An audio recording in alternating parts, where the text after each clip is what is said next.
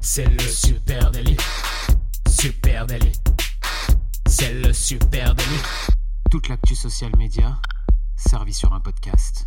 Salut à tous et à tous, je suis Thibaut Tourvieille de Labroue et vous écoutez le Super Daily. Aujourd'hui, épisode hors format puisque j'ai le plaisir d'accueillir un expert de la baston, un créateur de contenu et un entrepreneur qui s'est fait une place solide au cœur de l'octogone.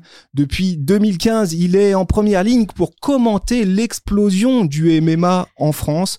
Il paye pas forcément de mine et pourtant il pèse dans le game. Hein. Son média, la sueur, est devenu en quelques années le média de référence en matière de sport de combat.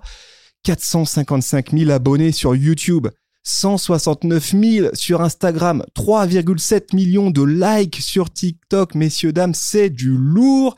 Bonjour Guillaume Dussault, je suis très heureux de t'accueillir derrière les micros du Super Daily. Bonjour Thibaut, ça fait plaisir d'être là et en plus de d'avoir droit à cette intro en live et surtout en vitesse réelle parce que j'écoute en x2 et c'est vrai que c'est beaucoup plus agréable comme ça. Ah, je dois avoir une voix terrible. Non non, c'est parfait. Non, Ah, franchement, c'est parfait. Ok, parce que déjà que j'ai l'impression de parler vite alors Non, en, non, fois- non. en x2. Je le disais, grand plaisir de t'accompagner, de t'accueillir ici. hein. Merci beaucoup. Alors tu vois que euh, étonnamment d'habitude on est tranquille quand on a des invités. Il y a un peu de monde. Ah, il y a une Parce petite que- audience. Voilà, il y a une petite audience parce que ici j'ai mes deux coachs. Euh, de, allez, je, je pose un petit big up hein, de d'IKC qui est à côté à Lyon. Ils se reconnaîtront. Quand j'ai dit que tu venais, ils m'ont dit waouh non mais je veux venir. T'es une célébrité en fait Guillaume. Ah, ça rigole plus. Non, mais c'est vrai que petit à petit, on voit que le MMA devient mainstream. La chaîne aussi devient un petit peu plus mainstream. Et quand on voit avec euh, notamment Cyril, aujourd'hui, il y a des Benoît Saint-Denis, des Morgan Charrière, mais il y a de plus en plus de gens qui associent sport de combat à MMA. Et puis, euh, je pense qu'on en reparlera, mais quand tu vois euh, ce qui se passe quand il y a l'UFC qui arrive en France, on voit vraiment que aujourd'hui tout le monde s'intéresse à ce sport. Alors je, je disais, on, on s'est dit en off, hein, euh, je te dis un grand merci de venir, venir à Lyon. Tu m'as dit, mais je connais très bien Lyon parce que j'y ai habité. Ben oui, j'ai habité à Lyon. C'est d'ailleurs là que j'ai débuté ma petite carrière et que ça m'a donné l'idée aussi de faire euh, la sueur, on va dire, parce que je travaillais chez Comover. Donc c'est là que j'ai fait mon stage de fin d'études. Donc Comover qui est une agence, euh, agence, euh, agence média. Et en gros, je m'occupais de tout ce qui était influenceur et je travaillais avec Trash Talk que tu connais, je pense, qui est un média basket. Et je Bien me sûr. suis dit, bah pourquoi pas tenter aussi de mon côté. Et c'était en 2015, voilà. Ok, alors justement, j'aimerais qu'on revienne un peu sur les tout débuts de La Sueur. hein. Euh, tu es donc, je le disais, le créateur et le rédac chef hein, d'un média en ligne qui s'appelle La Sueur. Alors si vous ne connaissez pas La Sueur, qu'est-ce que c'est? C'est un écosystème. hein. Il y a un site internet, La Sueur. Vous produisez aussi un podcast, des vidéos YouTube évidemment, des documentaires et vous proposez une présence social media exhaustive. On aura l'occasion, je pense, d'en discuter ensemble tout de suite. Vous êtes aujourd'hui en ligne le média de référence quand on parle de sport de combat. Déjà, bravo pour ça. Merci. Et j'aimerais bien que tu nous racontes comment est née l'aventure La Sueur. Alors, de base, donc justement, il y avait cette envie de faire un site internet autour des sports de combat, enfin des sports US. Sport US, c'est mon meilleur ami qui s'appelle Russ, donc qui fait, qui co-anime les podcasts avec moi. Lui est fan, mais de MMA depuis toujours, depuis que je le connais. On était euh, au lycée, il s'entraînait dans le jardin de mes parents. Il se disait mais qu'est-ce qu'il fait exactement lui? Mais voilà, ça ne l'a jamais quitté, donc il m'en parlait toujours. Et c'était une époque, donc 2015, Conor McGregor commençait un petit peu à, on va dire, à devenir une superstar. Donc il écrivait une fois par semaine Rusty en plus de ses cours. Et petit à petit, ça a pris. Donc, il y avait le site, les réseaux sociaux. Ensuite, au bout d'un moment, on s'est dit pourquoi on ferait pas un podcast? Donc, d'abord, uniquement en audio, parce que tu sais, il y a toujours une petite impréhension, la vidéo, le studio, tout ça. euh, c'est pas forcément facile au début. Donc, on a fait ça. Au début, on faisait ça de manière assez sporadique. Ensuite, on a commencé à le faire de manière, je crois, mensuelle. Puis hebdomadaire, puis ensuite tous les jours, et ensuite, euh, bah, c'est devenu ce que c'est devenu. ouais. Ouais, donc le début du projet, si j'ai bien suivi, c'est un blog La Sueur en c'est ça. 2015, c'est ça. C'est ça. Ouais, De- c'est un blog sport US. Et en gros, ce qui s'est passé aussi, c'est que très rapidement, euh, on a vu qu'il y avait une appétence pour le MMA par rapport aux autres sports, on va dire, qui étaient peut-être aussi, et surtout, déjà très bien couverts en France. Et euh, rapidement, comme Rust lui aussi a pris un petit peu plus de temps, a réussi à se dégager du temps, qu'on a commencé à couvrir des événements, et vu aussi qu'en MMA, moi, ce que j'aime beaucoup dans ce sport par rapport à tous les autres, c'est que c'est pas du tout aseptisé. Là, récemment, il y a un champion qui s'appelle Sean Strickland, qui est devenu donc champion des moins de 84 kilos à l'UFC. C'est un coche. Si, si, si on était en football, en basket, ce serait le cauchemar. Mais vraiment le cauchemar, parce que le gars, il est ancien néo-nazi. Enfin, il est vraiment sans filtre. À côté, Zlatan, c'est Ah oui, un rien. enfant de cœur. C'est Ouais. rien du tout. Et à l'UFC, c'est le seul la seule organisation, donc l'UFC, qui est l'équivalent de la NBA pour le MMA, euh, c'est la seule ligue et donc du coup le seul sport où les gars ne mettent aucun filtre. Au contraire, en fait, à chaque fois, le raisonnement de l'UFC, ce qui est bon ou mauvais, ils se disent si le gars dit ça, c'est que forcément il y a d'autres personnes qui pensent de cette manière-là, donc on va avoir des gens qui vont être derrière lui. Là, il y avait un choc qui faisait très très peur euh, à tout le monde, moi y compris. C'était donc Adesanya qui était nigérian contre un Sud-Africain et euh, ça commençait à partir dans des discussions un peu un peu sombres, tu vois. Et pourtant, l'UFC a surfé là-dessus, mais comme jamais, parce qu'ils savent très bien que deux camps vont s'affronter. Forcément, ça va faire plus d'engagement, plus de vues, plus de gars qui vont soutenir les gars. Enfin, ils ont vraiment compris que ce qui était important, c'est de faire parler. Donc, plutôt que d'être dans une situation où tu as un combattant et où les gens se disent, bah, je vais le soutenir et les autres, bah, je vais pas regarder parce que le gars ne m'intéresse pas, autant avoir un gars qui combat et que les gens le regardent pour le voir gagner et qu'il y ait autant de gens qui le regardent pour le voir perdre. Ouais, alors les amis, vous l'aurez compris avec la sueur, il est beaucoup question de MMA, voilà, il, euh, de mix martial arts. Et si tu permets, tout le monde n'est pas forcément familier avec cette discipline. Hein. Euh, euh, depuis sa légalisation en France, il n'y a pas si longtemps que ça, on assiste aujourd'hui à une explosion du MMA sur la scène médiatique. Et pourtant, je le disais, le MMA, c'est une discipline qui en France est encore assez peu comprise et qui a eu une histoire aussi chaotique. Euh, est-ce que tu peux expliquer en quelques mots ce que c'est réellement le MMA Alors MMA, c'est donc arts martiaux mixtes et donc pourquoi est-ce que ça explose aujourd'hui? C'est quand vous avez par exemple un champion du monde de judo, champion du monde de karaté, champion du monde de kickboxing, de muay thai, sont les champions dans leur discipline ou même champion du monde de lutte. Le MMA, ça mélange tous ces arts martiaux. Donc dans une catégorie de poids, vous avez le champion ultime. Et c'est ce qui fascine autant et, ce qui fascine aussi, c'est d'avoir des combats entre d'un côté, par exemple, on va avoir un spécialiste de la lutte contre un spécialiste de la boxe, ce qu'on ne peut pas avoir dans d'autres disciplines. Et c'est ce qui fait qu'aujourd'hui, les gens vraiment apprécient ça parce qu'on se pose la question. Là, par exemple, si Elgan lui venait du Muay Thai, il a réussi à faire la transition en MMA. Adesanya, donc, est une des plus grosses stars, lui aussi venait du kickboxing, donc du pied-point, et a réussi à faire sa transition vers le MMA. Donc, ça pose beaucoup de questions comme sport, et ce qui passionne également, c'est que c'est extrêmement rare qu'il y ait des longues périodes de domination.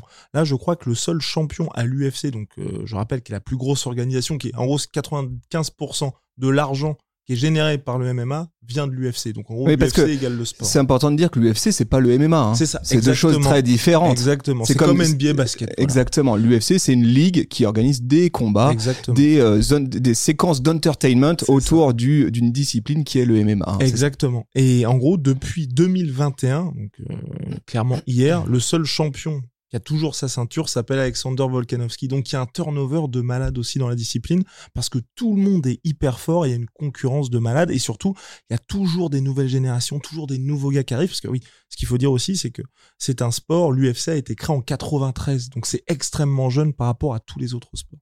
Et en France, c'est légal depuis quoi? Depuis euh, janvier 2020. Depuis janvier 2020. Comment on peut expliquer, selon toi, que ça ait mis autant de temps euh, et que le MMA en France euh, se coltine encore? Cette image sulfureuse On pense forcément à l'octogone, au cage et à tout ce que ça inspire derrière. Et pendant longtemps, ça a été une discipline très décriée. Bah justement, il y a ça, il y a le côté image parce que la plupart du temps, tu vois, il va y avoir des décisions ou des combats qui sont peut-être pas très spectaculaires, mais ce qui va faire le tour des réseaux sociaux ou en tout cas ce qui fait parler c'est quand t'as un gars qui est complètement ouvert ou qui se prend un, chaos de l'espace et où pendant 5 minutes, tu vois, il est inconscient. Ce qui est normal, ce qui va toujours plus nous attirer que bah, un combat insipide où les mecs se, mettent pas de coups. Donc forcément, les gens vont se dire MMA égale cette dose de violence là. Il y a aussi, on frappe pas un homme à terre. Nous, on a l'habitude de ça en France, mais c'est vrai que quand il y a quelqu'un qui est expert en JJB ou très bon au sol contre un boxeur, il y a tout intérêt à ce que le boxeur ait le droit de le frapper au sol, sinon le combat il est plié d'avance. Donc il y a tout ça qui fait qu'il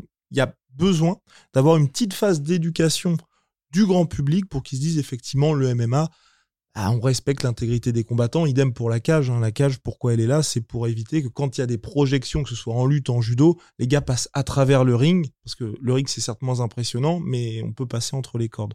Donc il y a tout ça. Et puis il y avait aussi, euh, en MMA, on va dire que en France, il y a le judo qui était présent depuis très longtemps. J'allais venir. Voilà. Et donc forcément, ils ont mis des petits stops au MMA parce que c'est une discipline où chaque fois que le MMA arrive dans un pays, c'est vraiment une déferlante parce qu'ils ont ce côté d'être poussé par l'UFC qui comprend très bien qu'il faut que le sport soit médiatisé. Et quand tu regardes le judo, moi j'ai commencé par le judo, ah, les combats, c'est hyper court, c'est très difficile de comprendre ce qui se passe quand t'es pas initié, et c'est rarement spectaculaire. Alors que l'UFC, si t'as regardé quelques vidéos, c'est le show à 100%. Donc forcément, dès que le MMA arrive quelque part, ça écrase tout sur son passage. Et d'ailleurs, aux États-Unis, par exemple, le MMA finance la lutte. Donc, dans un pays comme la France, où on a déjà euh, des disciplines sportives qui sont bien en place, avec un système où il y a beaucoup de licenciés, forcément, ça fait peur de voir les Américains débarquer ce qu'on peut comprendre. Alors la première fois que moi je découvre la sueur, c'est à l'occasion d'un documentaire que vous avez fait avec Cyril Gann. Ça s'appelait Une semelle avec euh, Cyril Gann à Las Vegas. Hein. C'était pour son tout premier combat UFC. Euh, C'était il y a deux ans maintenant. Mhm. Et euh, à l'époque, bah, le, le, MMA venait juste d'être légalisé en France. Je tombe sur ce docu et j'avais vraiment kiffé. Alors qu'est-ce que j'avais kiffé? J'avais kiffé la réalisation, la transparence du propos. Et puis c'était aussi pour la, la, première fois pour moi que je découvrais vraiment cet athlète hein, dont on parle beaucoup aujourd'hui, Cyril Gann. J'avais halluciné de voir la proximité qu'il y avait entre les équipes de la sueur qui tenaient la caméra et euh, l'athlète Cyril Gann.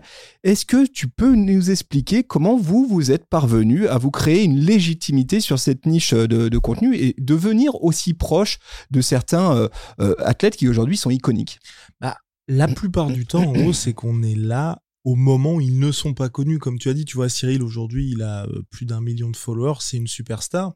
Mais au moment où moi je découvre Cyril, il fait, je crois, ses toutes premières séances d'entraînement au MMA Factory, donc la salle dans laquelle il est, et il est juste partenaire d'entraînement de Francis Ngannou qui était la superstar du Factory et puis de l'UFC. C'est toi qui as fait fuiter les fameuses séances de sparring. D'accord, voilà maintenant. Je, je dois l'avouer. non mais et, et, ce qui fait que la plupart du temps, les gars on les voit avant que ce soit des stars. Donc euh, quand ils débutent là aujourd'hui, on suit un combattant qui s'appelle euh, Baysangour Shamsudinov qui a 6-0 ou 4-0 donc c'est que là il est toujours pas à l'UFC. Il a une notoriété aujourd'hui sur les réseaux sociaux mais on l'a découvert avant qu'il fasse ses grosses performances. Donc il y a ça aussi où je pense que les athlètes se disent, il y a même euh, Abdul aujourd'hui qu'on suit, qui va combattre au PFL, qui est une très très grosse organisation, qui arrive à Paris le, 30 septembre.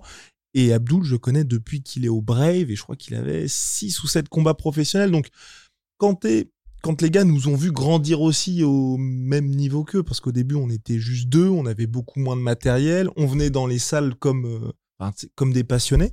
Donc forcément, ils nous voient avec plus de confiance, ils voient qu'on a toujours un propos qui, est là pour les mettre en avant, pour mettre en avant leur performance sportive, et donc on les accompagne un petit peu au même on va dire au même rythme que eux vont grandir dans leur carrière. Et puis aujourd'hui le fait que le fait qu'il y ait cette proximité c'est parce qu'aussi je pense qu'ils se disent bon bah ok les gars ça fait un moment qu'ils sont là. On a vu ce qu'ils ont fait aussi parce que Cyril on peut on a pu le suivre depuis ses débuts à l'UFC jusqu'à aujourd'hui. Donc ça les intéresse aussi d'avoir ça. Et là, quand vous faites ces premiers euh, contenus, après j'ai remonté un peu le fil, j'étais tombé sur des euh, vidéos avec euh, Saint-Denis, des vidéos. là, comment ça se passe? Vous payez vous-même vos tickets, vous avez la caméra sous le bras, ah vous, vous prenez contact comme ça un peu au culot, c'est ça l'idée? Alors avec ce qui se passe, alors pour les tout ce qui est événements UFC ou tous les événements qu'on couvre, à chaque fois on est accrédité, on a l'accréditation média.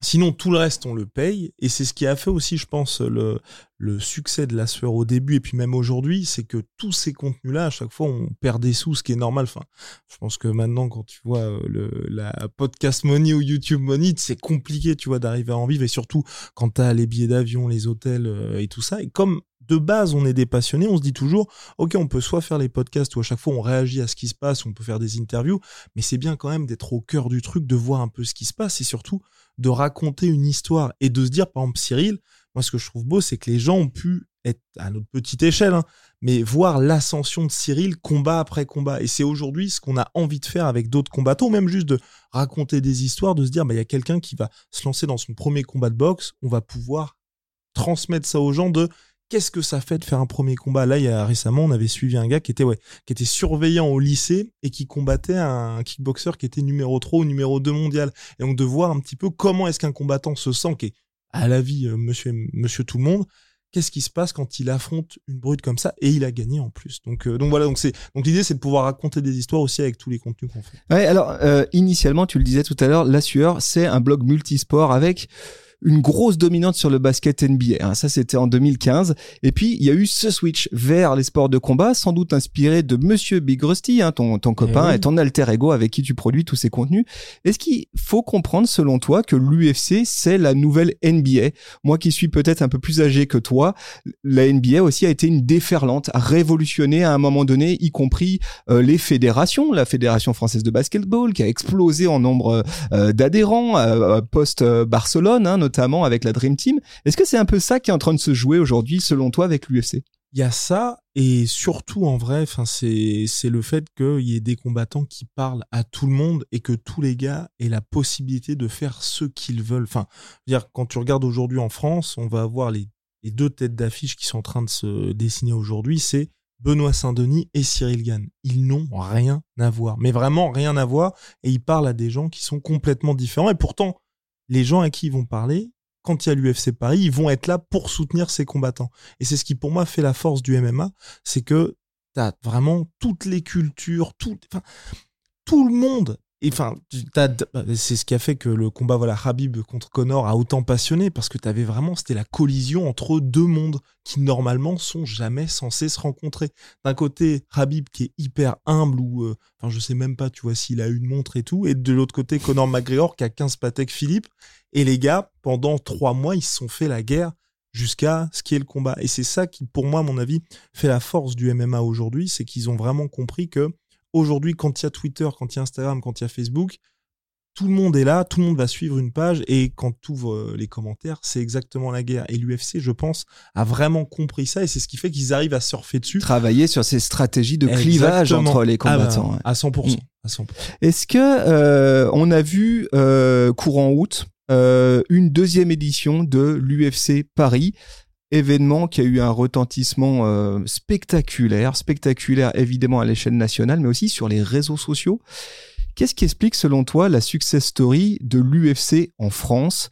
Euh, C'est la deuxième édition de ça et c'est déjà comme s'ils étaient installés, ils ont rempli le zénith à plein à craquer et on a senti un engouement populaire majeur. pour l'UFC, c'est exactement, je pense, pareil que ce qui se passe avec la NBA, tu vois. La NBA, en gros, chaque fois qu'ils arrivent en France, c'est des matchs pétés, mais il y a beaucoup de commentaires sur les réseaux sociaux justement, ouais, ça coûte hyper cher les places, c'est pourri. Pourtant, c'est sold out en 5 minutes parce que tu as la marque NBA qui arrive. Et l'UFC, là où, et je pense que la NBA, s'ils se forçaient un tout petit peu, mais ils ont la flemme parce que ça marche très bien pour eux financièrement, L'avantage de enfin, l'UFC, c'est qu'ils se disent, il y a le nom UFC, et en plus, on a Cyril Gann qui est numéro un mondial, donc juste en dessous du champion. Donc forcément, t'as ces deux-là, ça va cartonner. Si un jour, la NBA, ils font un match en France où t'as, euh, bah, la NBA qui arrive, voilà, Wemby, ou, après, c'est un peu tôt pour Wemby, mais l'équivalent de Cyril Gann aujourd'hui, c'est peut-être un mec comme euh, Yanis ou un gars comme ça, tu vois. T'as la superstar plus la grosse ligue, forcément, ça va cartonner. Et oui, Wemby, je pense que ça va être dans, dans les plans, mais aujourd'hui, tu vois, ce serait plus un Wemby, c'est peut-être plus un BSD, tu vois. Mm. Dans le sens, il est, il est, enfin, il, est- il a pas encore fait son Ah, premier il match encore, il officiel sait quand même, encore hein. causer Voilà. NBA. hein. Ouais, il, il suit Ah encore oui, de près. oui, oui. Allez, j'aimerais qu'on revienne un petit peu sur le média La Sueur. Voilà, euh, j'ai évidemment étudié de très près vos réseaux sociaux. Je les ai passés à la loupe. Et les gars, le travail que vous faites, c'est un travail de malade mental. J'ai halluciné. Alors, on va prendre un peu dans l'ordre. Sur Instagram, arrobase La Sueur, 169 000 followers. Déjà, bravo. Vous publiez minimum, minimum trois posts par jour, les gars. Vous êtes des grands malades. C'est vous êtes combien aujourd'hui dans la team La Sueur pour gérer ça? On est une euh, quinzaine en tout, et en gros, il y a un pôle, euh, on va dire, média création de audiovisuelle, un pôle site internet et le pôle réseaux sociaux. Et tous les gars travaillent ensemble pour faire en sorte de soit piocher du contenu euh, bah, quand il y a les, les grosses annonces, ou faire vivre nos contenus, comme ce que vous expliquez finalement tous les jours. hein. C'est important quand on a euh, fait un contenu de pas seulement poster sur YouTube ou sur telle ou telle plateforme, et de faire en sorte de, de faire vivre tout ça sur plusieurs semaines, plusieurs jours. Donc, tu as 15 personnes aujourd'hui qui euh, travaillent avec toi et Rusty euh, pour faire vivre ce, ce média, produire les contenus qui vont avec. C'est dingue. La Sueur, c'est un média d'actualité sur les sports de combat. hein, c'est vraiment ça la signature. Et donc, forcément, il faut montrer des images de combat. Et alors, moi, je me suis quand même posé la question. Et, là, peut-être question piège. hein. Comment ça se passe de ce côté? Comment, comment est-ce que vous avez le droit pour ces extraits, euh, les extraits vidéo que vous publiez, parce qu'il y a des extraits euh, vidéo de combats, etc., ultra quali. Je me suis dit, mais comment, d'où ils sortent ça en fait? Et ben justement, là, il y a cette caméra qui fonctionne aussi. Elle fonctionne aussi Ah bah- face cam, Ah il se bah, tourne for- vers la ah bah, caméra. formidable. Bah, je le dis à tous les gars, faites hyper attention aux droits parce que vous risquez de perdre votre page si vous faites n'importe quoi. Et nous, toutes les ligues que l'on poste, c'est des ligues avec lesquelles on est en partenariat et dont on a les droits. Parce que moi, j'ai toujours été extrêmement sensible à ça parce que bah, j'ai ce côté, enfin, j'ai travaillé en agence et je sais comment ça se passe et euh, j'ai même travaillé pour des ligues et donc je sais que c'est la propriété principale des organisations, c'est justement les vidéos des combats. Donc nous, toutes les vidéos qu'on poste de combats, on a les droits parce que bah, si tu les as pas, un jour ou l'autre, tu vas te faire choper par les bots et, et c'est terminé. Donc tes partenaires médias, voilà, donc Ouais, toutes les exactement. ligues, UFC, bah, enfin vu les, les ah, photos non, là. Ouais, exactement. UFC, c'est nous qui prenons les photos. Et sinon, dans l'UFC, c'est en France, c'est RMC qui a les droits. Ouais. Et euh, c'est la seule, euh, c'est la seule chaîne qui a les droits pour l'UFC. Même sur UFC Paris, vous avez pas réussi à vous faire accred Alors, oh, Et- si, si, on se fait, on se fait accréditer. Donc, c'est nous, toutes les photos, donc très belles photos faites par Corentin qui a fait les photos en bord de ring, euh, en bord de cage, pardon, pour l'UFC Paris. Mais sinon, les droits pour filmer l'UFC, c'est uniquement RMC qui peut les avoir. Et encore, je crois qu'RMC, ils peuvent seulement diffuser. Mais sinon, toutes les caméras qui filment, ça va uni- uniquement être des caméras UFC. Ensuite, RMC peut récupérer les images. Et RMC avec leur chaîne euh, RMC Combat Ouais. euh, sur Instagram qui euh, arrive un peu après vous là et qui aujourd'hui vous leur damez très largement le pion. Est-ce que ça justement pour un, média comme toi de niche, le fait que euh, la pratique MMA devienne mainstream, est-ce que c'est un risque Est-ce que c'est un risque que demain, ben Canal Plus euh, se dise, ben moi les droits je les prends et euh, du coup euh, tous les petits là, euh, vous, vous pouvez vous sucrer, c'est pour moi. Euh, non, non, pas du tout. Enfin, euh, même euh, au contraire, je pense. Alors, je pense aujourd'hui, il y a deux choses. C'est un, je pense qu'on a peut-être atteint un stade où euh, c'est plus intéressant de travailler avec nous, et c'est pour ça qu'on travaille d'ailleurs avec RMC, que de se dire on va nous écraser. Et deux, je pense aussi que euh, quand il y a un Canal Plus qui va arriver, ou même euh, RMC aujourd'hui, de se dire on a tout intérêt à ce qu'il y ait d'autres acteurs forts, comme tu vois par exemple en basket, certes il y a Bean, qui ont une énorme force de frappe, un peu comme RMC, mais a Trash Talk qui est là aussi, parce que forcément nous on va pouvoir parler du sport d'une manière un peu différente. Avec de une RMC. tonalité différente. Exactement, Ouais. parce qu'ils peuvent pas dire, enfin, tu vois, tu vas pas dire Wemby est nul à chier s'il a fait un match, alors que Trash Talk, ils pourront peut-être le dire. Ce que je ne souhaite pas, hein, j'espère qu'il va être MVP, qu'il va tout cartonner, mais voilà, tu, tu as un petit peu plus de liberté. Voilà. Allez, je, toujours sur Instagram, euh, j'ai regardé ce qui se passait du côté euh, des interactions, de l'engagement, taux d'engagement complètement dingue sur vos contenus. hein. Le moindre penche, euh, post, c'est salve de commentaires. Et du coup, je me suis dit comment ils gèrent ça? Parce que tu en as très bien euh, parlé tout à l'heure. Euh, le MMA, les sports de combat, l'UFC, ce- c'est aussi une logique d'opposition. Du- Il y a des supporters aussi qui s'affrontent. Ça ressemble, c'est le, c'est le foot mais avec des pains dans la gueule, si je puis dire. Donc du coup, les commentaires peuvent être assez musclés. J'ai jeté un petit, un petit euh, coup d'œil dans vos commentaires. C'est plutôt clean. Alors, je me suis dit Ah bah comment.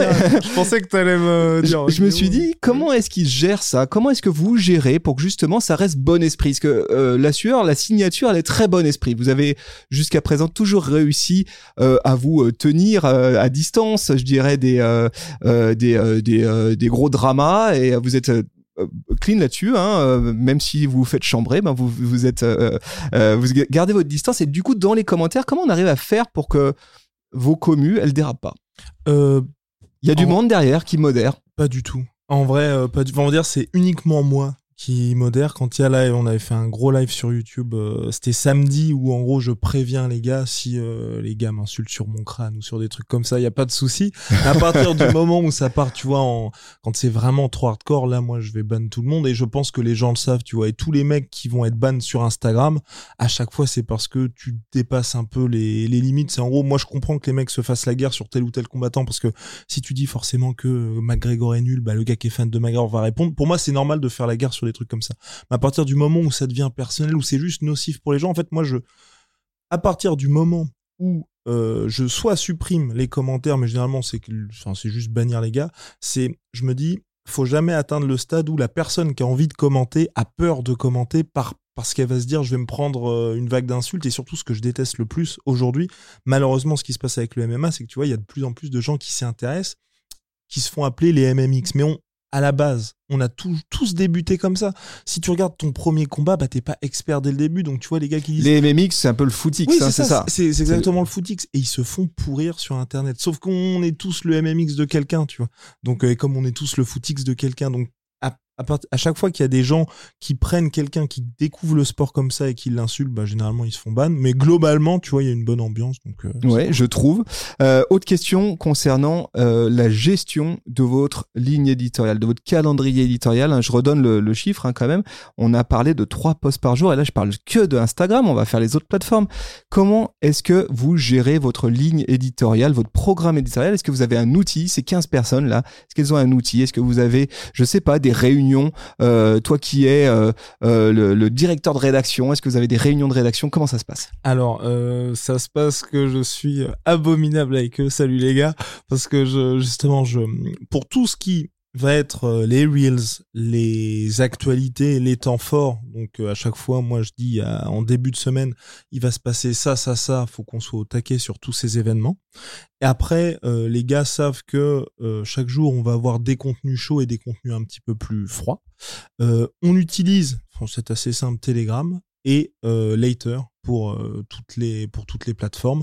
Et puis bien évidemment, ça s'appelle plus Business Suite, euh, Meta. Meta Business Suite Meta, Meta Business Suite, voilà. Meta Business Suite, on utilise ça et Pour programmer notamment Exactement, D'accord. c'est ça, exactement pour programmer, voir les perfs des postes.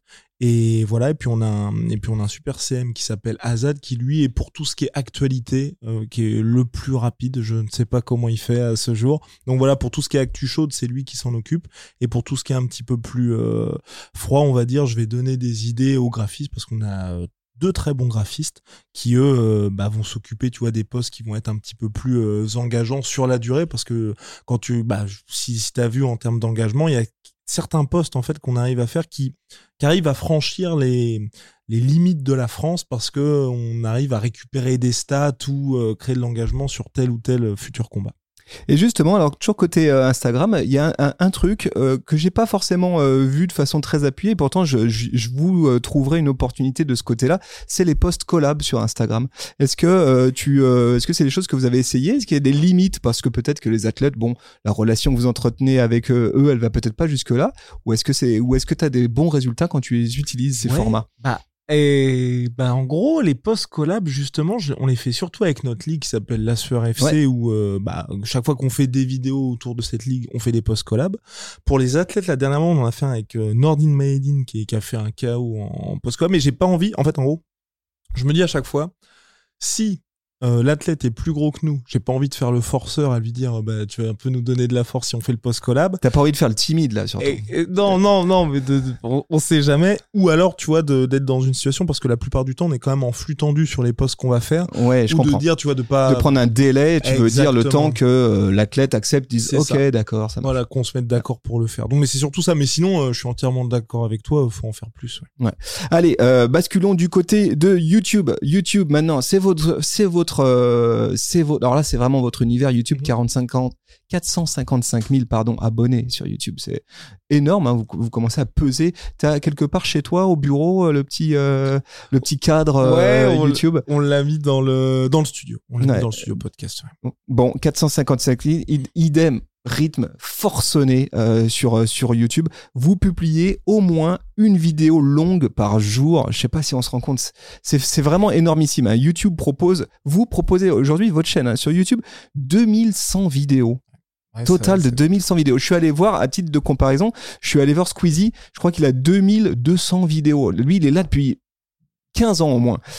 Donc je trouve ça hallucinant, sachant que cette chaîne, vous l'avez euh, lancée euh, quoi en 2018 peut-être? Ouais, c'est ça. 2010. À partir de ouais, c'est ça. 2018, on a Ouais. commencé à avoir un rythme assez sérieux. Donc énorme production. Comment ça se passe? Est-ce que vous avez, vous êtes accompagné de monteurs? Est-ce que ces monteurs, ils sont euh, de cadreurs aussi, des gens avec des caméras? Est-ce qu'ils sont en interne? Ils font partie des 15 personnes? Est-ce que tu vous bossez avec des freelances? Comment ça Ouais, c'est ça, ils font partie des 15 personnes. Et puis, c'est comme toi, Thibaut. Attends, tous tous les matins, ou presque, ou presque, hein, attention, vous faites, euh, vous faites euh, votre vidéo parce que. De temps en temps, on prend des vacances, Oui, ça c'est pour vous jamais. Oui, de temps en temps, vous prenez des vacances, il y a les petites rediffs. Mais le truc, c'est que je pense que c'est pareil pour toi, après, je sais pas.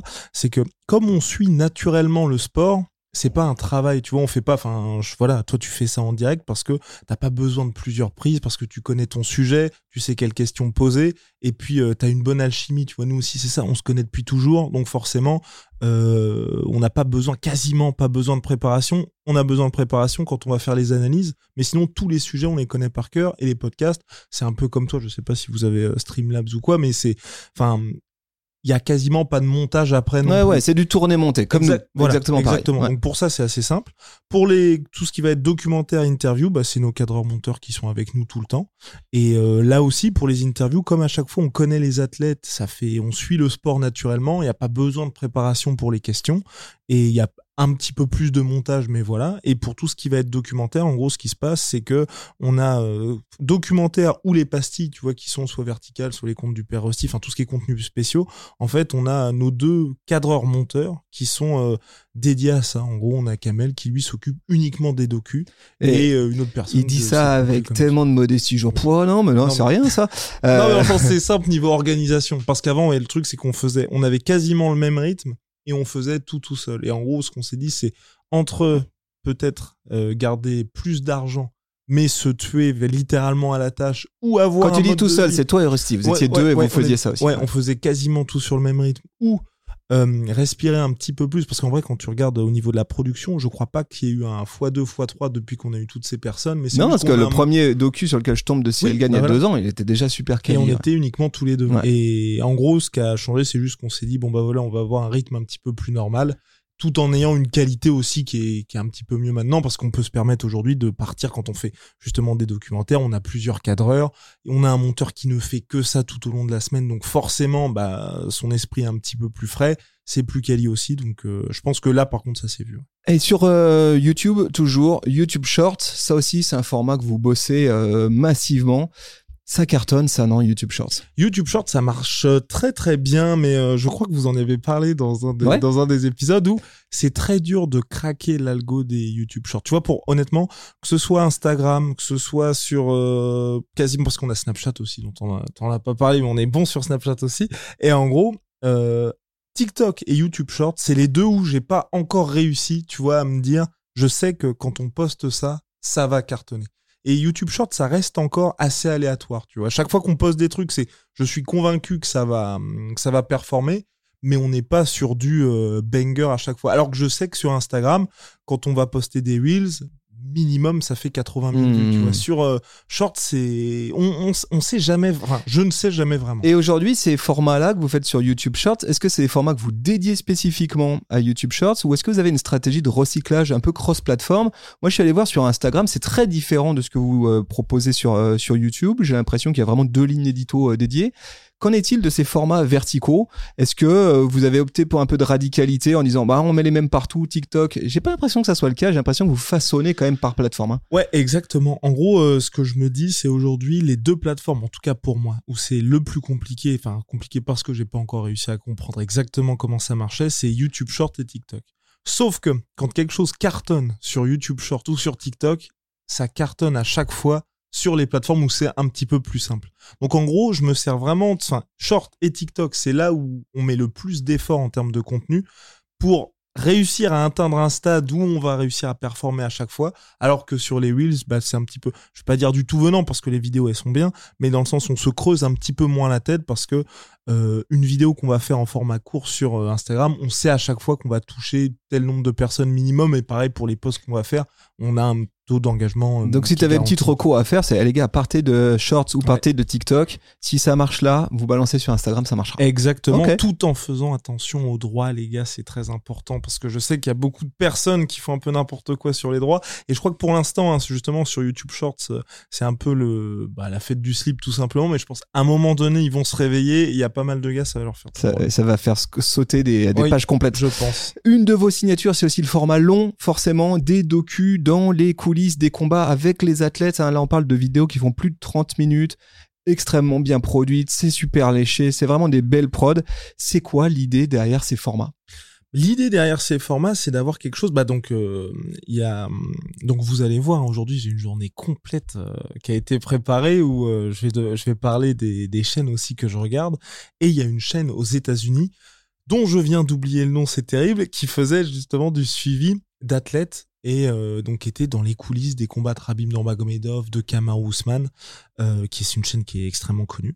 Et, euh, et en gros, l'idée c'était de faire ça aussi, comme un peu à la base le podcast. Donc, on n'a rien à voir, on n'est pas du tout dans les mêmes sphères. vous inquiétez pas les gars, mais Rusty est fan de Joe Rogan, du podcast de Joe Rogan, qui est le podcast numéro un dans le monde, enfin, ou top 2, enfin bref. Et donc, à chaque fois, on s'est inspiré de ça pour se dire, nous, c'est ce qui nous, c'est ce qui nous drive, c'est de se dire, on va essayer de faire des contenus qu'on aimerait bien regarder des années après, ou en tout cas pouvoir embarquer les mmh. gens dans l'histoire d'un gars. Parce que, je veux dire, le truc de Cyril, il y a pas mal de gens qui nous en parlent, et même là aujourd'hui, quand on fait Baki, ou qu'on prend les gars dès le début, qui aiment bien voir ça parce qu'ils deviennent fans du combattant, parce qu'il découvre juste la vidéo, il dit ah putain ouais j'aime bien sa personnalité, j'aime bien tout ça. Et Cyril, c'est vrai qu'on voyait comme tu l'as dit son côté, sa personnalité. Baki, ce qu'on commence à faire avec lui, Abdul, ce qu'on commence à faire avec lui aussi, c'est on découvre aussi la personnalité du, combattant et ce qu'il y a derrière. Et c'est ce qui intéresse les gens. Et nous, c'est ce qu'on a envie de montrer, c'est de se dire avec tout ça à la fin, on peut vraiment faire un contenu qui couvre toute sa carrière, tu vois. Et le truc ultime, ce serait ensuite de réussir à faire ça, tu vois.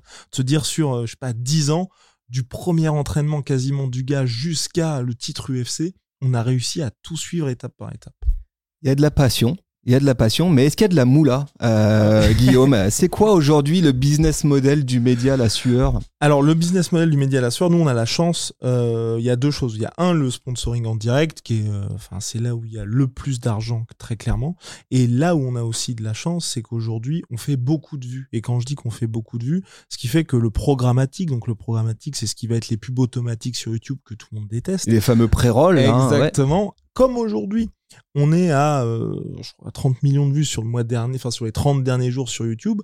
C'est un volume qui fait que le programmatique est intéressant. Et comme on est sur YouTube, on est sur Snapchat, on est sur TikTok, on est sur Facebook, on est sur Instagram, bah, quand tu cumules toutes ces vues-là, le programmatique est intéressant. Et comme tu as beaucoup de vues en programmatique, beaucoup d'abonnés aussi, les sponsors sont aussi intéressés. Donc aujourd'hui, le, ce qui fait qu'on qu'on gagne nos sous, c'est grâce à ça. si on doit faire un, un, un pourcentage, tu as combien sur la programmatique? Donc c'est-à-dire les publicités fournies, euh, les annonceurs qui sont fournis par les plateformes, et euh, d'un autre côté les sponsoring que vous vous euh, dégotez avec un certain nombre de marques comme je sais pas BetClick ou des marques de nutrition, etc. Bah, je dirais euh, je dirais 55 ans. je, comme ça, je ne sais pas, mais je dirais 55 ans. Ouais, franchement, je, pense que c'est équilibré, mais à mon avis, ça va changer parce que là, justement, euh, on a recruté euh, un commercial, donc là, on a deux commerciaux au total pour euh, pousser un petit peu tout ce qui est sponsoring. Ouais. Euh, côté TikTok, assez rapidement, tu l'as dit, c'est compliqué TikTok. Hein, euh, T'es pas le premier à me dire ça. Euh, quand on va jeter un petit coup d'œil sur votre compte, 131 000 abonnés, hein, c'est énorme. Peut-être déjà que vous commencez à gagner un petit peu de thunes, non, par TikTok aussi? Ouais, ça y est, là, ça commence à venir. On est à environ 3000 par mois sur TikTok, donc ça commence à devenir pas mal. Et euh, ce qui fait que c'est intéressant en fait aujourd'hui avec euh, TikTok, c'est que là, voilà, j'ai vraiment envie de m'en occuper et que ça, ça commence à, ça commence à exploser parce que ce qui est intéressant, je trouve, avec TikTok, c'est que les, que ce soit en termes d'engagement, en termes de moments, de contenu qui vont marcher, c'est complètement différent des autres plateformes. Et c'est pour le coup, tu vois, je pense que tu l'as vécu toi, je me prends une claque en termes de génération, tu vois, mmh. sur TikTok où tous les trucs, tu vois, j'étais assez bien, mais là, tu vois, que ce soit les fils, ce soit, c'est CapCut, je crois, le, enfin, et même que TikTok, ils aient un système, et je crois que vous, vous en aviez parlé aussi, où ils encouragent vraiment à faire tout le montage sur la plateforme. Mmh. Tu vois, pour le coup, TikTok, c'est moi qui monte sur TikTok. Alors que tous les autres trucs sont mes monteurs qui s'occupent de faire déjà les Tu veux être le plus natif possible de la plateforme. Je comprends. parce que c'est simple et puis parce que bah, c'est ludique aussi. ouais, ouais. C'est assez marrant à faire, c'est vrai. Euh, et alors là, bon, bah il y a des vidéos qui font plusieurs millions de vues et puis il y en a d'autres qui flopent littéralement. Ça, c'est monnaie courante. Voilà, t'as pas, est-ce que t'as toujours pas d'explication? Je sais que quand je pose la question autour de moi, on me dit la même chose. C'est genre, what the fuck, on comprend pas cet algorithme. Est-ce que tu fais la même conclusion ou pas? Exactement. Je ne sais toujours pas. Je sais toujours pas pourquoi, même si, enfin ce qui est compliqué avec TikTok, c'est que je sais pas pourquoi ça ne marche pas, mais je sais toujours pourquoi ça marche. Ok. Tu vois, dans, dans le sens où les vidéos qui vont exploser, c'est des vidéos que c'est. Enfin. Il y avait tout ce qu'il fallait pour que ça marche. Il y avait exactement ça. Il y avait tout ce qu'il fallait pour que ça fonctionne. Et celles qui ne marchent pas, tu vois, je peux toujours me dire ah oui, c'est parce que hmm. là on a posté un donc c'était le chaos de Nordin Mayedine qui a très bien fonctionné. Donc la vidéo a très bien fonctionné sur euh, sur Instagram pas du tout fonctionné sur TikTok parce que, auquel où il était hyper impressionnant, mais je me dis, il y a tellement de chaos. Et sur TikTok, il y a tellement de vidéos qui sont postées de chaos que c'est vrai que si t'es bombardé de chaos, tu vas juste te dire, bon, bah, c'en est un de plus. En plus, c'est vrai que Nordin Malin, très très bon kickboxer, mais c'est pas le nom le plus connu. Donc les gars se sont peut-être dit, bon, bah voilà, un chaos de plus. Ok. Alors que sur Instagram, il y a peut-être un petit peu moins ça. Il y a Nordin qui a aussi euh, bah, partagé le, la vidéo, donc ça explique aussi pourquoi ça a Mhm. fonctionné. Alors là, tu parles beaucoup d'athlètes depuis tout à l'heure. Euh, J'aimerais qu'on parle du rapport entre les athlètes et les réseaux sociaux. Euh, toi qui suis de très près ces professionnels hein, depuis maintenant plusieurs années, est-ce que tu as la sensation que les athlètes, ils ont changé de statut, que en gros, ils sont euh, plus que des athlètes, ils sont des personnalités, ils sont peut-être même des influenceurs. En tout cas, ils ont des communautés énormes sur les réseaux sociaux. Tu prends, euh, euh, je sais pas, un boxeur comme euh, Ryan Garcia, par exemple. Ce gars, il est presque plus connu comme euh, un Instagrammeur que comme un boxeur pro, euh, en tout cas comme un gars sur le ring. Est-ce que euh, est-ce que c'est, t'as la même perception que moi en tout cas? Ouais, exactement. C'est hyper important les réseaux sociaux. J'ai même envie de dire que ça commence par là. Sauf que voilà, Ryan Garcia, on a vu ce que ça a donné quand il affronte un vrai boxeur comme Gervonta Davis. C'est ce qui est très compliqué dans les sports de combat, c'est que tout passe par les réseaux sociaux parce que c'est un business oui, pour celles et ceux qui sont pas, qui connaissent pas forcément le, MMA ou même la boxe. En gros, l'essentiel de l'argent, c'est par le pay-per-view, donc achat à la carte. En gros, si vous regardez le foot, vous avez votre abonnement Canal ou ou ou peu importe, et vous allez ou Amazon Prime, voilà, comme ça on a cité tout le monde. euh, vous pouvez voir tous les matchs de Ligue 1. En boxe, vous êtes obligé de payer pour regarder un seul combat. Il n'y a pas d'abonnement. Vous payez 80 dollars pour acheter le combat. Et c'est là qu'il y a l'oseille. C'est vraiment là qu'il y a l'oseille. Et ce qui va faire la différence entre quelqu'un qui est le meilleur du monde et le gars comme Ryan Garcia, qui est pas le meilleur du monde, mais où tout le monde le connaît, c'est quand Ryan Garcia il va combattre, par exemple Terence Crawford, lui quand il va euh, boxer, bah, il y a 700 000, p- donc le meilleur du monde, il y a 700 000 personnes qui vont acheter son pay-per-view. Ryan Garcia, qui est pas le meilleur du monde, quand il va boxer, il y a, euh, je crois que c'était euh, 1,8 million de personnes qui ont acheté son pay-per-view. Notamment du fait de sa célébrité, on va dire sur Exactement. les réseaux sociaux. hein. Ça, Parce qu'il touche tout le monde et c'est pour ça que les réseaux, so- enfin les réseaux sociaux, plus que dans n'importe quel autre sport, dans la boxe et dans le MMA, c'est vraiment le plus important. Et du coup, quand on voit des youtubeurs comme euh, Jake Paul Jake Paul, ouais, Ouais. par exemple, euh, qui euh, aujourd'hui euh, s'emparent et deviennent boxeurs pro, euh, là, la confusion, elle est, elle est, elle est complète, quoi. Exactement. Ouais. Et c'est ce qui fait tout le succès de Jake Paul, c'est qu'il avait déjà cette communauté avant. Il a pris la boxe très sérieusement. Je dis pas qu'il va devenir champion du monde, mais il a atteint un niveau aujourd'hui, et je pense que tout le monde le reconnaîtra, c'est qu'il a pris ça hyper au sérieux. Et ce qui fait qu'aujourd'hui, c'est vraiment un boxeur à part entière, et en même temps, il se sert de tous ses réseaux sociaux pour communiquer quand il y a ses combats. Est-ce qu'aujourd'hui, pour être un combattant visible, il faut aussi être un entertainer? Est-ce que c'est un obligatoire ou est-ce que je peux juste être euh, un euh, combattant concentré, un vrai athlète, un vrai sportif ou est-ce que ça sera pas suffisant aujourd'hui pour émerger, pour euh, me hisser tout en haut de l'UFC ou même dans d'autres disciplines? Thibaut, je pense que toi, t'es très bien accompagné, donc il est pas trop tard pour que tu t'y mettes. je suis dedans, je suis Ouais. dedans, j'ai une prépa. il, dit, il dit ça parce qu'il y a mes deux coachs qui sont autour de cette table, voilà. Donc en gros, si tu t'y mets, il faut que tu aies les réseaux sociaux. Ah, c'est bon, on bosse dessus, on bosse Eh bah, dessus. parfait. C'est, bah, je sais bien. tu me donneras des tuyaux aussi. Voilà, hein. voilà, voilà. Et donc c'est indispensable. Et quand tu dis entertainer, je sais pas si c'était dans le côté euh, provocation ou quoi, mais c'est, ce qui est surtout important, c'est d'avoir ces réseaux sociaux, d'avoir une communauté et les entretenir. Après, l'avantage de l'UFC, comme j'ai dit euh, tout à l'heure, c'est que vous pouvez dire ce que vous voulez. Vous pouvez, enfin, on peut être Habib, on peut être Conor McGregor, on peut être Cyril Gann. Les gens vont forcément connecter avec vous, mais sauf que ces trois athlètes-là, ils font vivre un petit peu ce qui se passe dans leur vie sur leur réseau. Mais Guillaume, aujourd'hui, qui apprend ça à ces athlètes combattants? Parce que si je prends dans d'autres structures, dans d'autres fédés, je prends le basket, je prends le foot, ça fait un moment que les ligues, elles savent ça. Ça fait un moment qu'elles accompagnent dès tout petit. euh, Il y a du média training, euh, les, gamins, etc. On leur apprend aussi à, maîtriser leur image sur les réseaux sociaux.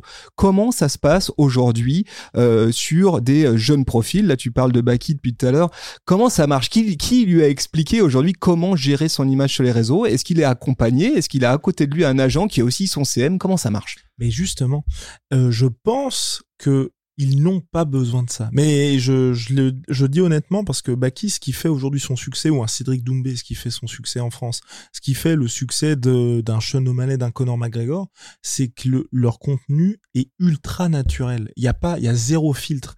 Et en NBA, en foot, enfin, tu regardes les, les réseaux sociaux de Cristiano Ronaldo, de Messi, de Kylian, de tout ça. Ok, il y a beaucoup de followers.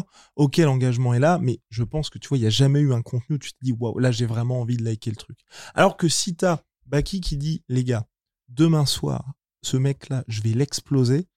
Ok, il va peut-être y avoir une faute d'orthographe ou peu importe, mais tu sens que ça vient du cœur, tu vois. Mhm. Et c'est ce qui fait le succès de tous ces gars-là, c'est que quand ils vont poster un truc, ou même quand Cédric Doumbé va balancer une vanne que personne d'autre n'aurait balancé, et que justement, s'il avait fait un peu de média training, on lui aurait très certainement dit, là, pour les sponsors, ça risque un petit peu de coincer parce que, hum, enfin, t'insultes quand même le gars là directement. Mais sauf que, en termes d'engagement, ça explose et les gens vont être encore plus derrière lui. Donc moi, je pense que les gars, ils ont compris depuis le début. Enfin, ils ont grandi d'abord avec Mike Tyson, ensuite avec Mayweather, ensuite avec Conor McGregor. Et tous ces gars-là, c'était des gars qui certes étaient incontrôlables, mais qu'on fait de l'argent, mais enfin à n'en plus finir, tu vois, parce que ils parlaient avec leur trip. Et les mecs ont vu ça et se sont dit, bah aujourd'hui, tu peux avoir du succès comme ça. Donc, tu, tu- ce que tu me dis, c'est qu'ils ont une espèce de personal branding naturel Ouais. euh, qui fait que leur aura, bah, ils l'expriment avec cette franchise-là. Est-ce que tu penses que c'est aujourd'hui l'une des clés de euh, la franchise UFC en France, c'est euh, de savoir accompagner, souligner ces personal branding, ces personnalités Ouais, exactement. La- L'avantage de l'UFC, c'est qu'ils vont avoir le côté business qu'a la NBA ou qu'ont tous les top clubs euh, dans d'autres sports, mais en même temps permettre aux gars de vivre, on va dire, euh, leur vie telle qu'ils le souhaitent. Quand je dis ça, c'est aujourd'hui, bah, par exemple, Cyril, lui, il était plus euh, discret sur les euh, médias depuis euh, le combat contre John Jones, mais d'un côté, il a eu le gros partenariat avec Celio UFC, où il était dans tous les Celio avec des vêtements qui ressemblaient à ce que Cyril Sport, donc on va dire oversize, plutôt euh, euh, bah, on va dire des, des vêtements, des t-shirts qui vont être noirs, blancs avec un petit logo léché, tout ça. Et on se dit, c'est la collection qui était faite pour Cyril Gann, tu vois.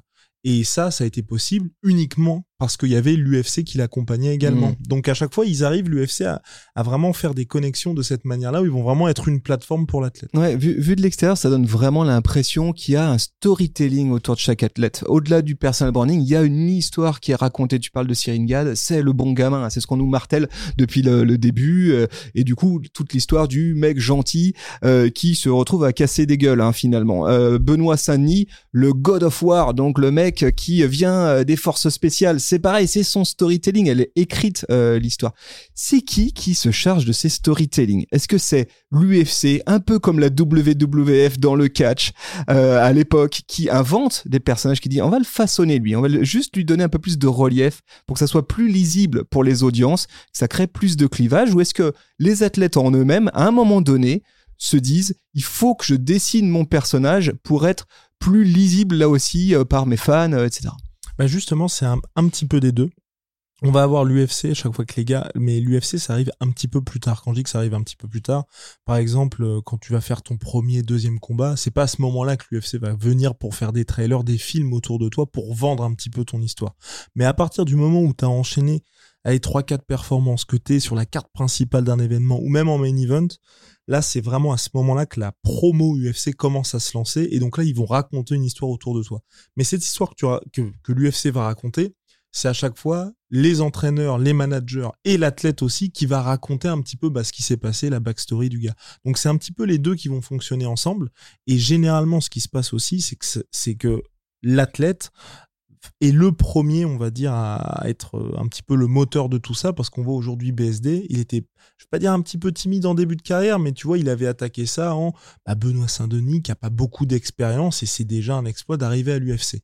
Là, il a signé trois grosses performances à la suite, et direct, il commence à annoncer de bah là, je vais prendre un mec qui est dans le top 10, ensuite je vais prendre la ceinture du BMF, puis je vais prendre le titre, et il y a aucun moins de 70 qui tient euh, un 3x5 contre moi. Il a changé un petit peu d'approche, il, affirme clairement ses ambitions, et je suis sûr qu'à son prochain combat, l'UFC aussi va venir et va surfer là-dessus. Parce que on voit, et on le voit très bien avec beaucoup, beaucoup d'athlètes à l'UFC qui se plaignent, tu vois, qui vont dire, bah justement, ouais, pourquoi moi je suis pas main event, pourquoi je n'ai pas le combat pour le titre? Bah parce que le mec ne raconte rien. Et l'UFC ne se force jamais pour tel ou tel gars. Il y a plein de moments où il y a des entre guillemets injustice, mais c'est parce que l'UFC ne voit pas de marketing potentiel chez ou. D'opportunités de storytelling. Exactement. C'est ça, c'est dingue.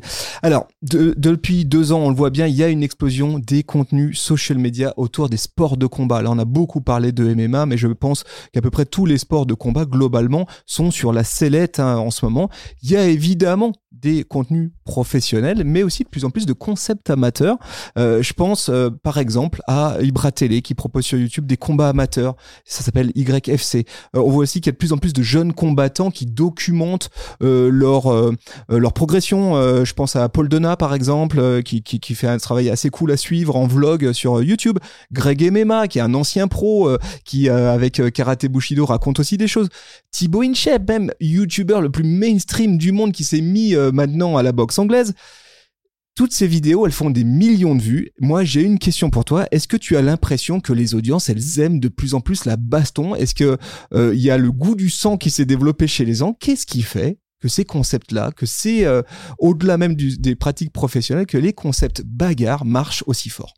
Et ça a toujours intéressé les gens, tu vois. Je pense que toi, tu vois, tu te balades dans la rue ou peu importe où tu vas être, il va y avoir deux piliers de bar qui vont commencer à se mettre, s'envoyer des énormes mandales. Forcément, tu vas te retourner. Et je pense que ça intéresse les gens aussi de voir ça. Et c'est ce qui fait aussi le, tout le charme, entre guillemets, là encore, du YFC, donc, euh, d'Ibra, c'est que il a, à un moment donné, essayé de devenir une organisation un peu plus normale, tu vois, dans une cage, dans, comme on verrait dans d'autres organisations. Et moi, j'avais l'impression que ça marchait moins bien que quand ils faisaient ces vidéos un petit peu plus street où ils sont sur des terrains. Parce que les gens, ça t'intrigue un petit peu plus, tu vois, quand il y a deux mecs que tu connais pas. Mais c'est du voyeurisme, ça, à un moment donné. Non, là, on n'est plus en train de regarder un sport, on est en train de regarder des mecs se péta, là. Ouais, ah ben clairement, Ouais. mais clairement, mais sauf que tu sais quand tu vas regarder ton Twitter ou même ton Instagram, moi il y a plein de fois où c'est des combats de rue avec des gars qui ont zéro niveau, sauf que hum, bah, à un moment donné il y a un gars qui finit euh, la gueule en sang, tu vois, euh, sur euh, le bitume, mais parce que les gens sont impressionnés par ça. Et là où aujourd'hui euh, l'YFC a réussi vraiment, je pense, une bonne combinaison des deux, c'est que ça reste la rue, mais en même temps t'as des athlètes de talent qui commencent à y être. Donc tout le monde y trouve un peu son compte. Aux États-Unis, il y a une ligue qui s'appelle Street Beefs et eux, c'est YFC mais puissance 3000. Tu vois, t'as vraiment l'impression qu'ils prennent à chaque événement genre deux gars comme ça, toi contre toi et c'est parti, tapez-vous. Mais ça cartonne. Ils n'iront jamais à l'UFC. Il y a zéro sportif, mais c'est hyper spectaculaire. Et je pense que là où YFC marche, c'est que c'est spectaculaire. Et en même temps, aujourd'hui, il s'est peut-être dit, bon bah, et d'ailleurs, il a signé dans une organisation qui s'appelle Hexagone MMA euh, Ibra TV, euh, de se dire, bon bah, c'est bien de faire des vues et d'avoir ce côté un petit peu brut, mais faut aussi avoir une peut-être légitimité sportive. Légitimité. La sueur, en plus d'être un média, c'est un écosystème. Il y a beaucoup de choses que vous produisez. Là, on a parlé social media, mais on n'aurait pas pas parlé de bouquins aussi. hein. Vous avez sorti un bouquin, juste un petit mot là-dessus.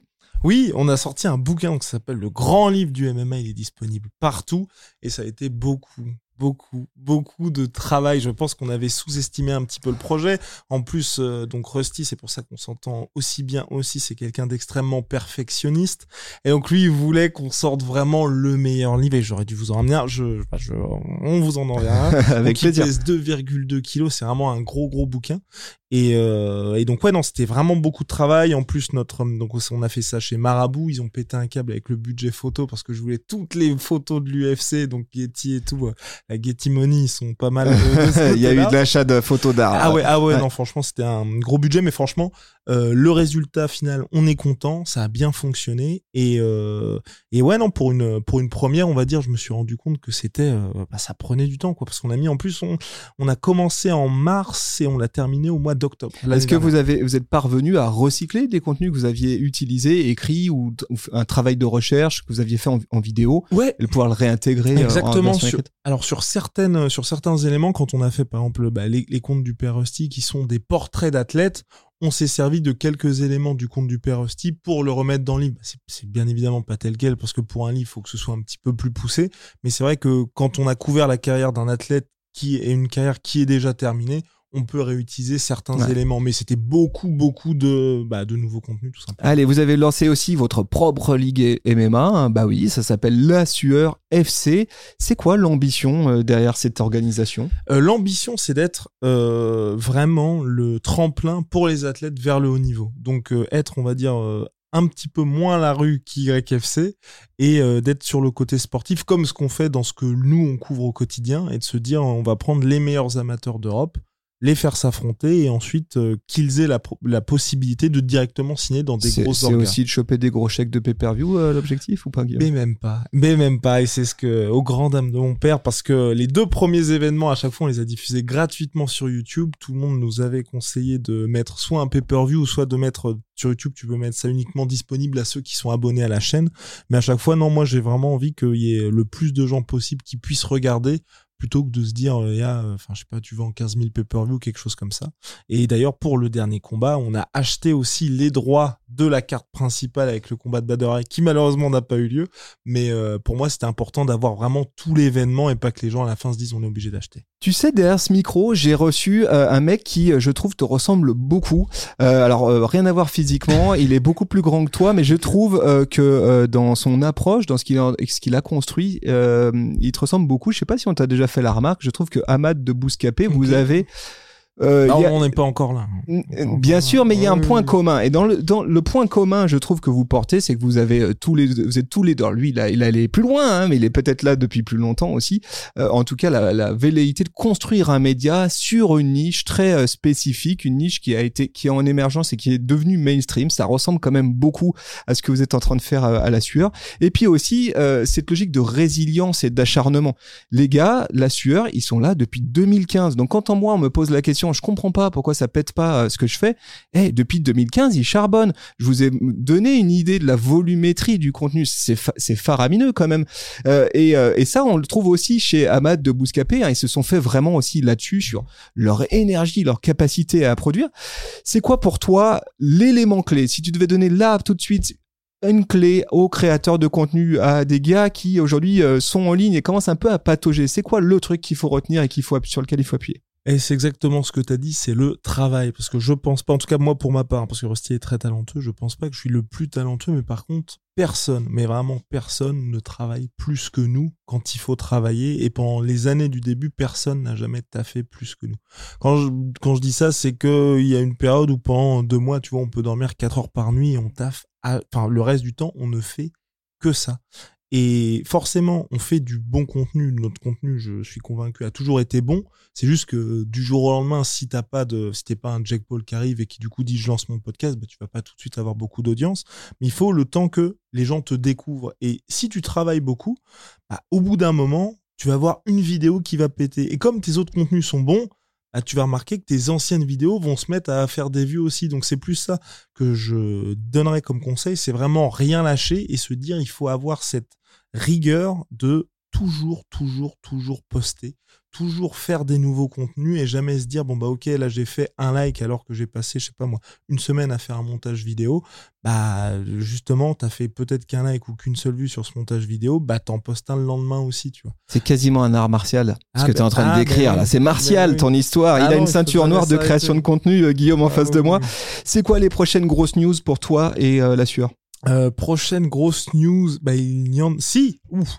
Non, là on va donc on va sortir euh, enfin c'est c'est pas des grosses news là, on va sortir le docu donc de l'UFC Paris là qui va sortir soit aujourd'hui soit demain, je ne sais plus trop. On va préparer un gros truc aussi pour le PFL le 30 septembre prochain et puis pour le reste, on va sortir aussi oui parce que donc on a une on a avec Ben donc euh, Big Ben qui s'occupe un petit qui chapeaute un petit peu tout dans les coulisses de la sueur sans lui, nous ne serons nous ne serions rien et donc on a une marque de savon qui s'appelle Onice aussi, j'ai complètement oublié, j'y pense tu vois, j'étais, j'étais dans mon appart. J'ai dit, demain, il faut que je vienne avec les savons. Je on. Et, euh, et donc, on va lancer notre marque de parfum, là, ça y est. Donc là, c'est le gros. Est-ce que ça va sentir la sueur ou ça va sentir autre chose? C'est pas ça ah, va sentir très très très bon. Ça va sentir très très bon. Non non, les gens sont les gens sont pas prêts pour la qualité des savons. Bon, et, eh, eh ben écoute, un énorme merci à toi Guillaume pour cette discussion vraiment riche. Je, suis très content. Si on veut toi te suivre personnellement, échanger, discuter, etc. C'est où euh, le meilleur endroit pour te parler? Bah franchement, euh, l'Instagram. Instagram, c'est c'est mieux parce que c'est vrai que LinkedIn, moi je sais pas, je voilà c'est- Ton Instagram perso Ouais, mon coup Instagram perso, ouais. Et c'est vrai que LinkedIn, je sais pas toi comment ça se passe, mais j'ai toujours un petit peu. Bah, quoique non, j'avais vu ta petite euh, morning routine sur euh, LinkedIn un jour. C'est vrai. Mais, euh, mais c'est vrai que sur euh, LinkedIn, je suis, euh, je suis pas très à l'aise avec cette, avec cette plateforme, donc Instagram, c'est très bien. Ok. J'ai du saut. Donc allez lui faire un coucou, dites-lui j'ai écouté cet épisode, c'était super intéressant. Euh, allez lui demander un stage, dites-lui que vous Oui. avez, euh, Ah, si vous êtes une marque, vous avez des sponsors, allez lui filer des ronds parce que c'est super bien ce qu'ils font, la sueur. Guillaume, un énorme merci à toi. Euh, vous avez écouté ce podcast sur une, une plateforme de podcast, n'hésitez pas à le partager avec un pote, une pote, balancez les 5 étoiles, le petit com qui va bien, vous savez, et puis rendez-vous sur nos réseaux sociaux à super natif. Merci à vous tous. Salut Guillaume. Merci. Ciao, salut. bye bye.